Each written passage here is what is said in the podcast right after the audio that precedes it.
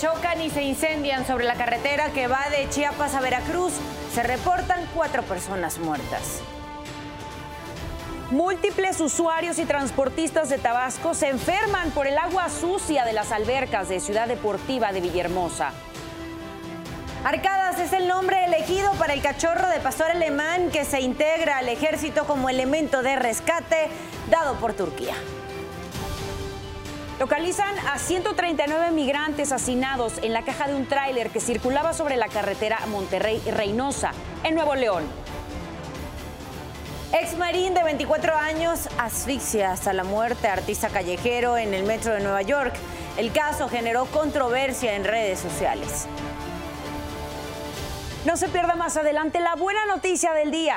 Le mostraremos unos videojuegos diferentes. Son usados para, eh, además, entretener. También los utilizan los médicos y pacientes en múltiples terapias de rehabilitación. Le contamos más adelante. ¿Y qué pasó durante la madrugada de este jueves? Nos los cuentas tú, Oscar Mendoza. Adelante. Muy buenos días. ¿Qué tal? ¿Cómo están? Muy buenos días. Pues vamos a ver qué es lo que ocurrió durante esa madrugada en nuestra guardia nocturna. Eh, intensa movilización policíaca se registró en la alcaldía Álvaro Obregón esto en la colonia Lomas de Becerra. Según eh, vecinos, se escucharon al menos 15 detonaciones de arma de fuego. Eran eh, dos sujetos que estaban agrediendo a un joven que se encontraba en el cruce de las calles Andador del Sol y la avenida Chicago. Desafortunadamente, siete balas eh, lograron darle a este sujeto, el cual cayó y quedó tendido sobre la banqueta. A este lugar, pues llegaron decenas de uniformados a bordo de varias patrullas de distintos sectores, los cuales llegaron para tratar de localizar a él o los responsables. Sin embargo, estas personas se dieron a la fuga. La zona fue acordonada por alrededor de 40 minutos eh, mientras trabajaban los servicios en este sitio. Eh, se habla de que pues eh, mediante las cámaras de videovigilancia que se encuentran en este lugar han tratado de dar con los responsables de esta agresión. Sin embargo, no se habla de algún detenido. Esto ocurrió en la zona poniente de la capital mexicana. Ahora vamos hacia la zona centro. Esta madrugada alrededor de las 3 de la mañana eh, pues el conductor de una camioneta eh, volcó su vehículo sobre el eje 1 poniente. Esto al perder el control eh, chocó contra una banqueta, derribó un árbol y quedó su vehículo con sus cuatro ruedas hacia arriba. A este sitio llegaron bomberos de la Ciudad de México, los cuales realizaron el rescate de esta persona que fue atendida a bordo de una ambulancia de la alcaldía Cuauhtémoc.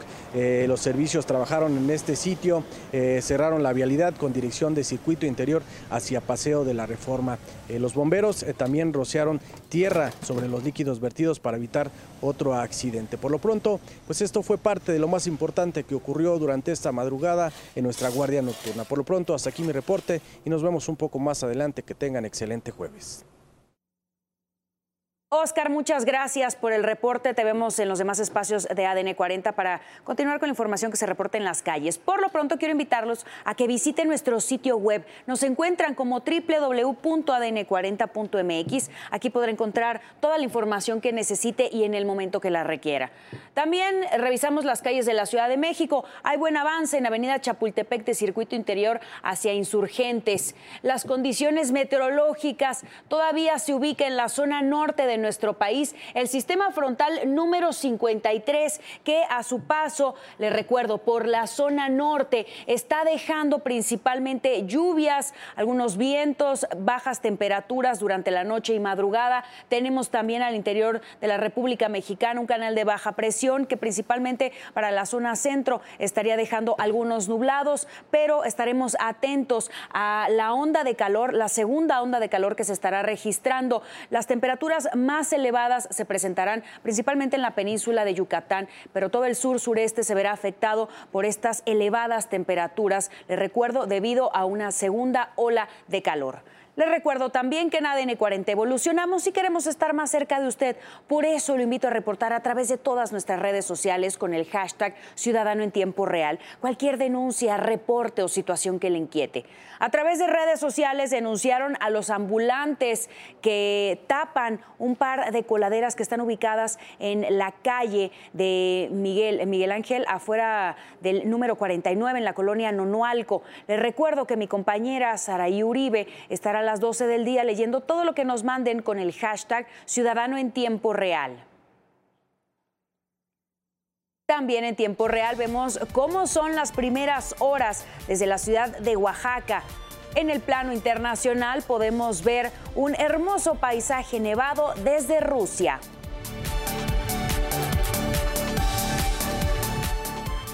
5.36 minutos de la mañana, seguimos con la información, lo hacemos con este resumen. Agricultores de Mexicali golpearon al secretario de Agricultura de Baja California, Juan Manuel Meléndez Espinosa.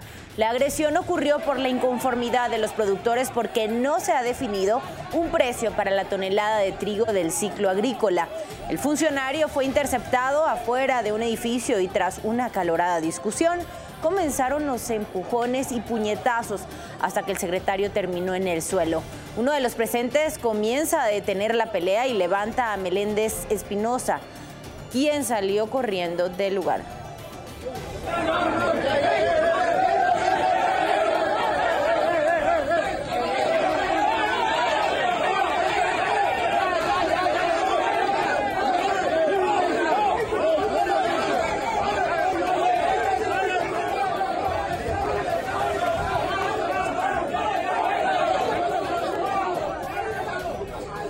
Presuntos integrantes del cártel de Tláhuac fueron detenidos durante seis cateos simultáneos.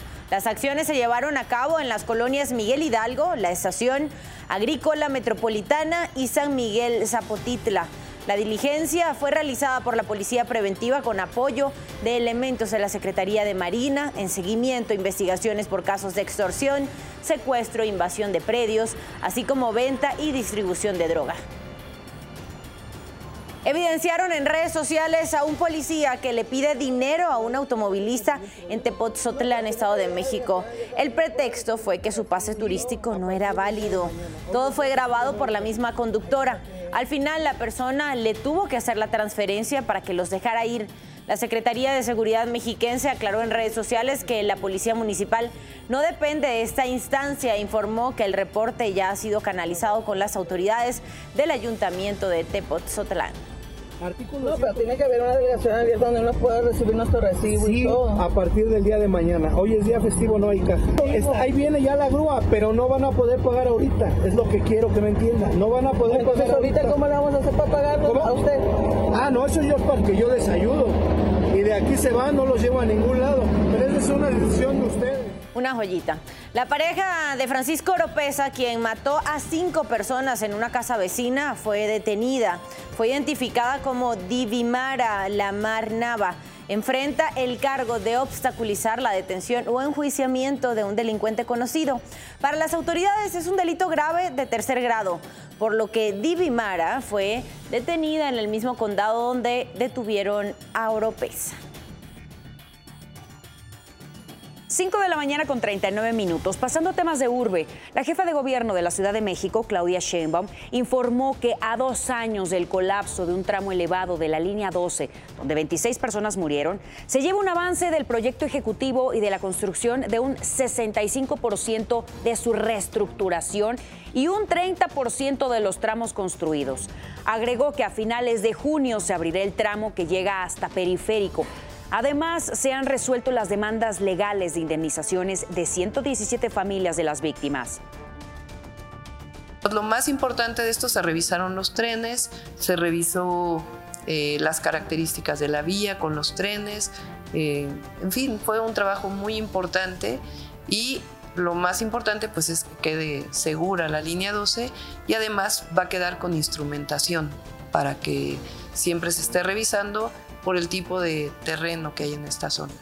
Y además, pues repito, son 117 núcleos familiares que decidieron ya eh, firmar con la fiscalía y solamente quedan 12 núcleos que eh, todavía no están de acuerdo. Ante el peligro de usar la inteligencia artificial para manipular imágenes o desinformar, el Congreso de la Ciudad de México busca legislar en la materia. Analizan también cómo cerrar el paso a delincuentes que utilicen esta tecnología para delinquir que pudiese ser de entre 8 a 12 años, pero obviamente dependiendo de la gravedad. Un custodio resultó lesionado después de un asalto a una camioneta de traslado de valores en Polanco. Delincuentes se robaron cerca de 4 millones de pesos. Testigos mencionan que vieron como unos sujetos forcejeaban con el custodio. Momentos después le dispararon en el hombro y se dieron a la fuga.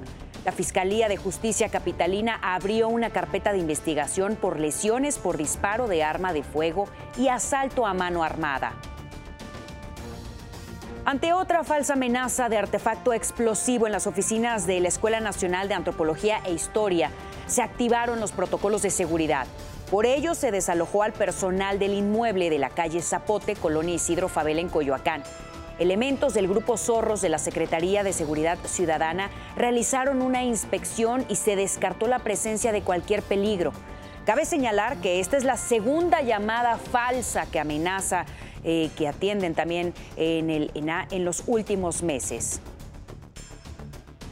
La Fiscalía Mexiquense ofrece una recompensa de 300 mil pesos para encontrar a Norma Dianey. Desapareció hace cinco años en Chimalhuacán, Estado de México.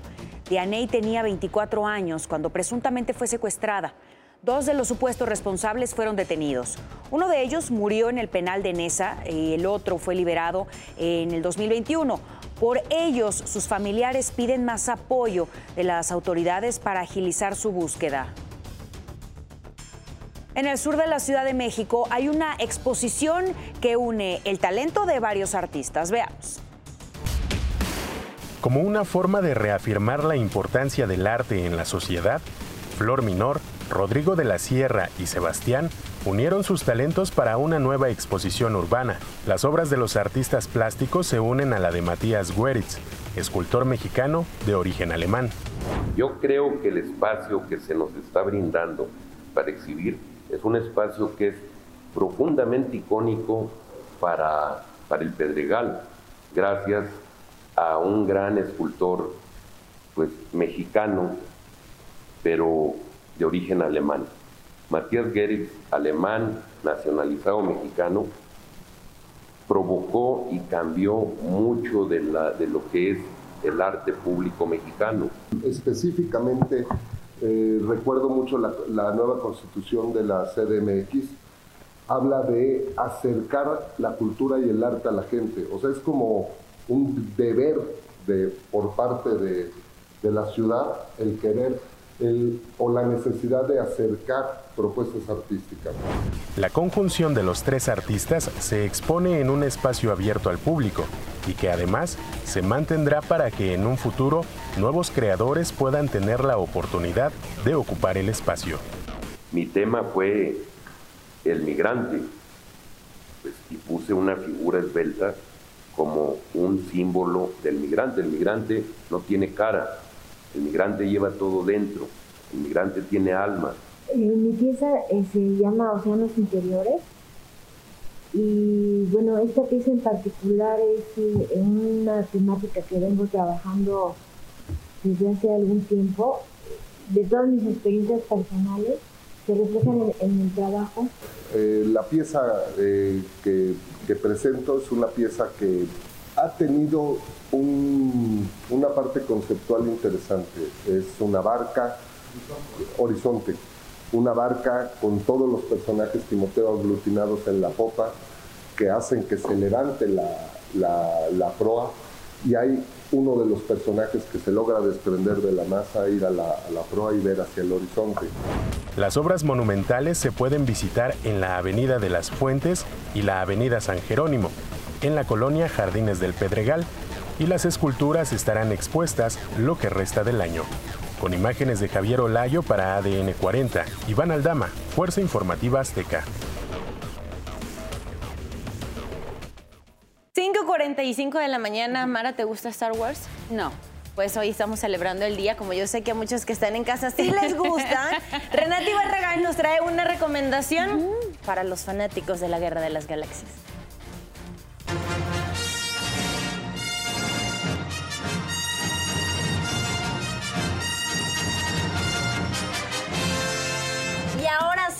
Encontré Trooper Gourmet, un restaurante que de verdad tiene absolutamente todo y el creador es Moisés. ¿Cómo estás, Moisés? Hola, ¿cómo estás? Muy emocionada de venir aquí contigo porque definitivamente tienen botanas, comida bebidas, ensaladas, absolutamente todo fuera de este mundo. Y quiero que me platiques cómo nace la idea de Trooper Gourmet. Fue así como de la nada, de la nada. Mi esposo y yo trabajábamos, eh, estábamos en ferias como gastronómicas, se podría decir. Desde ahí buscamos un nombre referente a Star Wars. Yo colecciono figuras desde que tengo uso de razón.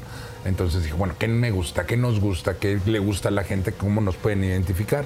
Entonces buscamos como un nombre no tan complicado y desde ahí ya nos llamamos Trooper Gourmet. Todos los platos tienen nombre, por supuesto, alusivo a Star Wars. ¿Cómo te inspiras para nombrar a tus platillos? Que tenga como alguna referencia, que lo veas y digas, ah, no, pues sí.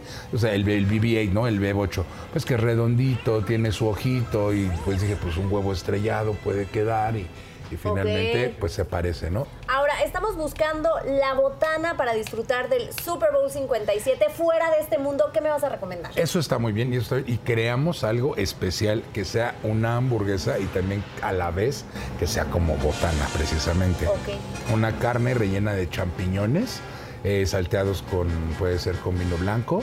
Eh, va a llevar man- eh, mantequilla, tres quesos, vino tinto y cerveza. Una carne. La otra carne eh, va a ser nada más tres quesos con barbecue a la jamaica. Nada más. Nada ¿eh? más. Cualquier cosa. Ya están las dos carnecitas, le vamos a poner pulled pork encima, tocino, miel, jamaica, rufles, una salchicha y arriba del pan le vamos a poner unos trozos de costilla.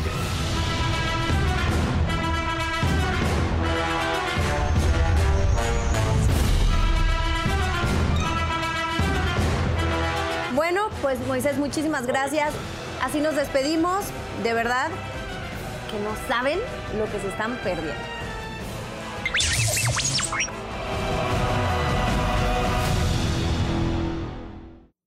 5 de la mañana con 48 minutos. Pasando a información internacional, el vicepresidente del Consejo de Seguridad ruso, Dmitry Medvedev, condenó al supuesto ataque con drones de Ucrania. Desde su cuenta de Telegram hizo un llamado para eliminar físicamente al presidente Volodymyr Zelensky.